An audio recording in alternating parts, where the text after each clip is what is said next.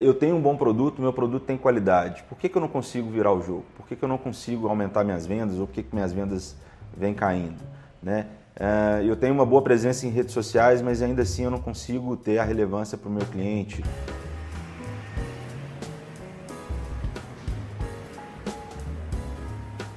Bem, nós estamos num tempo hoje pós-pandemia, nós estamos já enfrentando tantas mudanças e nos acostumando a mudar tão rápido que hoje nós já conseguimos olhar para trás e, e, ver panoramas, fases muito marcadas, assim, muito claras sobre como as marcas vieram evoluindo, digamos de uns 100 anos para cá, né?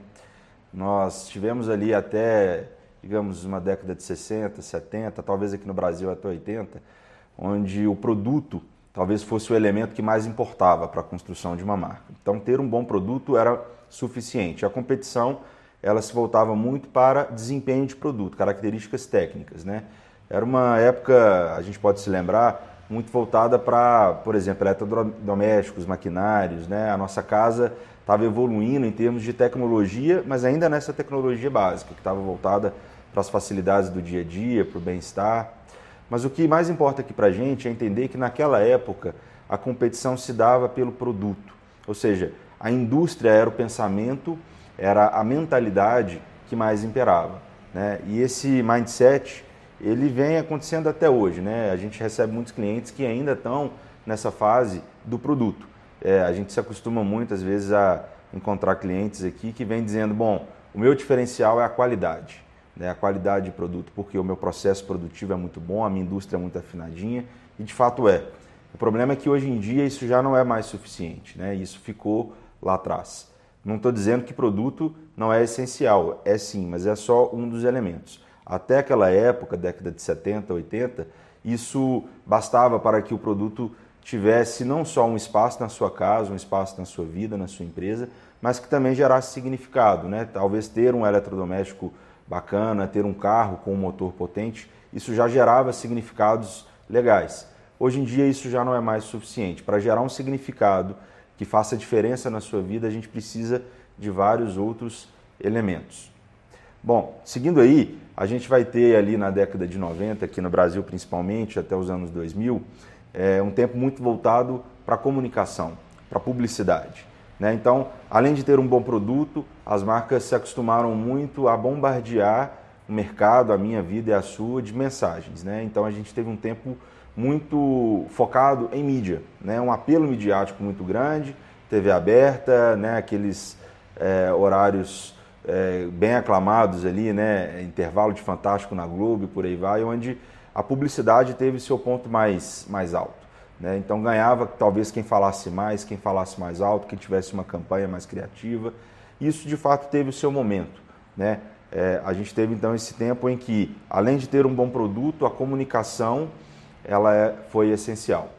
Hoje isso não acontece mais também, né? Houve um excesso desse tipo de relacionamento.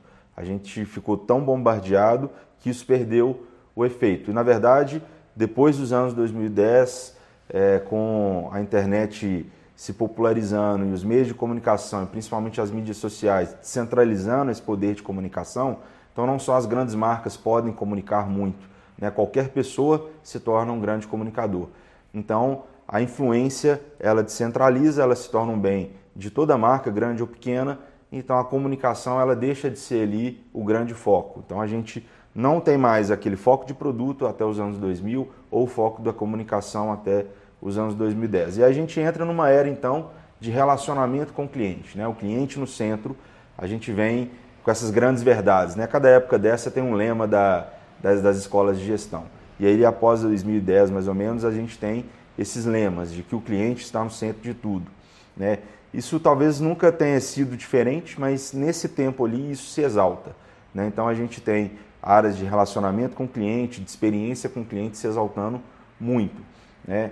É, e essa foi uma época muito boa para a gente enquanto consumidor. Foi uma época em que, de fato, as marcas se voltaram a se preocupar com a experiência que nós temos com ela. Né? E nesse tempo tem um detalhe muito importante: as marcas de serviço têm uma evolução muito grande, né? porque elas estão então voltadas a, a criar um bom relacionamento com a gente. Então a gente consegue ver essa evolução dessas três fases muito claras no nosso dia a dia. Eu vou dar um exemplo para vocês é, do setor automobilístico. Né? Se você fosse comprar um carro é, até ali anos 80, anos 90, a, o comparativo, né, a disputa de mercado estava nos componentes de produto. Então era o motor que era mais potente, né, era ter ou não ter ali um, um airbag, um freio ABS e, e, a comunicação de produto era o que fazia a diferença. Né? O desenvolvimento do produto, a indústria automobilística era o que fazia a diferença. É, depois disso, veio a fase então da, da, comunicação, da publicidade. Então as grandes campanhas, patrocínios, né? você tinha ali as grandes marcas automobilísticas fazendo parte de, de programas de TV, anunciando nos horários nobres. É, então as grandes marcas, principalmente aqui no Brasil, as quatro grandes marcas, elas faziam muito parte do nosso dia a dia a partir de um grande investimento em mídia. Né? E depois desse tempo, ali, a partir dos anos 2010 por aí, com essa fase da experiência do cliente, como eu disse, a gente então tem um foco muito grande na cadeia de serviço. Então as concessionárias então ganham um, um, um, grande momento, né? Você ter um bom atendimento numa concessionária, você ter ali o test drive, uma boa experiência do cliente, o pós-venda nunca teve tão tão importante, né? É, é, é, o setor de cuidar do cliente depois, de reter o cliente, todos esses assuntos não eram comuns até ali os anos 2000, 2010 e se tornam muito fortes depois disso, né? Então a gente chega num tempo, depois dessa história toda, e principalmente agora pós-Covid, é, em que todos esses elementos, produto, comunicação, experiência do cliente, eles não só se tornam muito importantes, mas como eles também se tornam quase que obsoletos, porque eles se tornam um novo patamar, um novo padrão. Você tem que ter. Né? Qualidade de produto não é diferencial, é básico, você tem que ter. Né? É, uma boa comunicação, ou seja, entender a motivação do seu cliente, falar claramente como você é útil para ele, tem que ter. Experiência do cliente, uma boa cadeia de serviço, tem que ter. Né? Então, é, qual momento nós estamos agora? Como você de fato ser relevante para o cliente? Por isso que nós dizemos hoje que nós estamos na era das marcas. Né? E a era das marcas não é que existe um novo momento em que marca não era importante antes. Na verdade, sempre foi importante.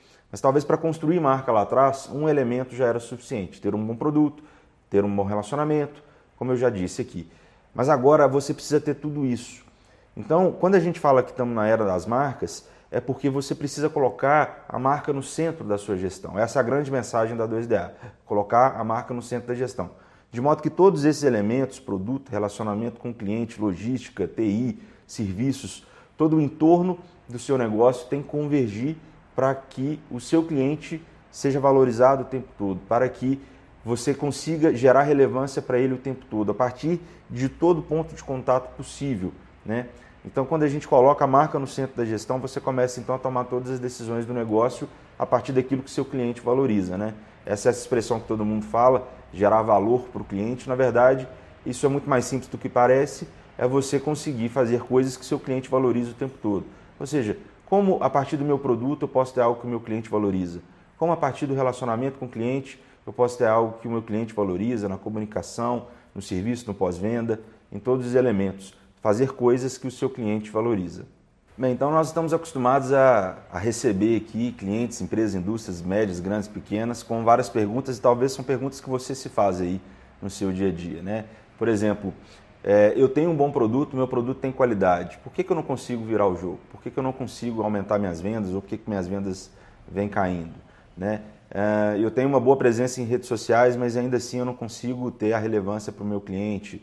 É, a minha cadeia de vendas todo dia volta, volta da, das visitas com concorrentes lançando cada dia outras coisas e me pressionando para lançar novos produtos. Enfim, são perguntas que a gente vê todo dia. Né? O meu serviço de pós-venda é, não está sendo suficiente para reter o cliente, então é quase com um balde furado ali. Né? Eu vendo e sai cliente, vende e sai cliente.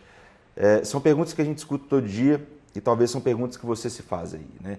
A gente precisa, como eu disse, colocar a marca no centro da gestão, fazer com que todos os departamentos da sua empresa possam convergir para que você consiga então é, ter uma relevância perfeita com o seu cliente. O produto relevante, a comunicação relevante, setor de relacionamento com o cliente relevante, é, setor de marketing, comercial, é, qualidade, todos eles convergindo para gerar valor para o seu cliente. Quando toda a empresa consegue caminhar na mesma direção, você consegue chegar lá. Né? Você consegue fazer com que o jogo vire. porque a empresa inteira está trabalhando numa mesma direção. Nós temos ajudado muitos negócios de tamanhos diferentes, setores diferentes a se reestruturarem. E o seu negócio? Qual o momento o seu negócio vive?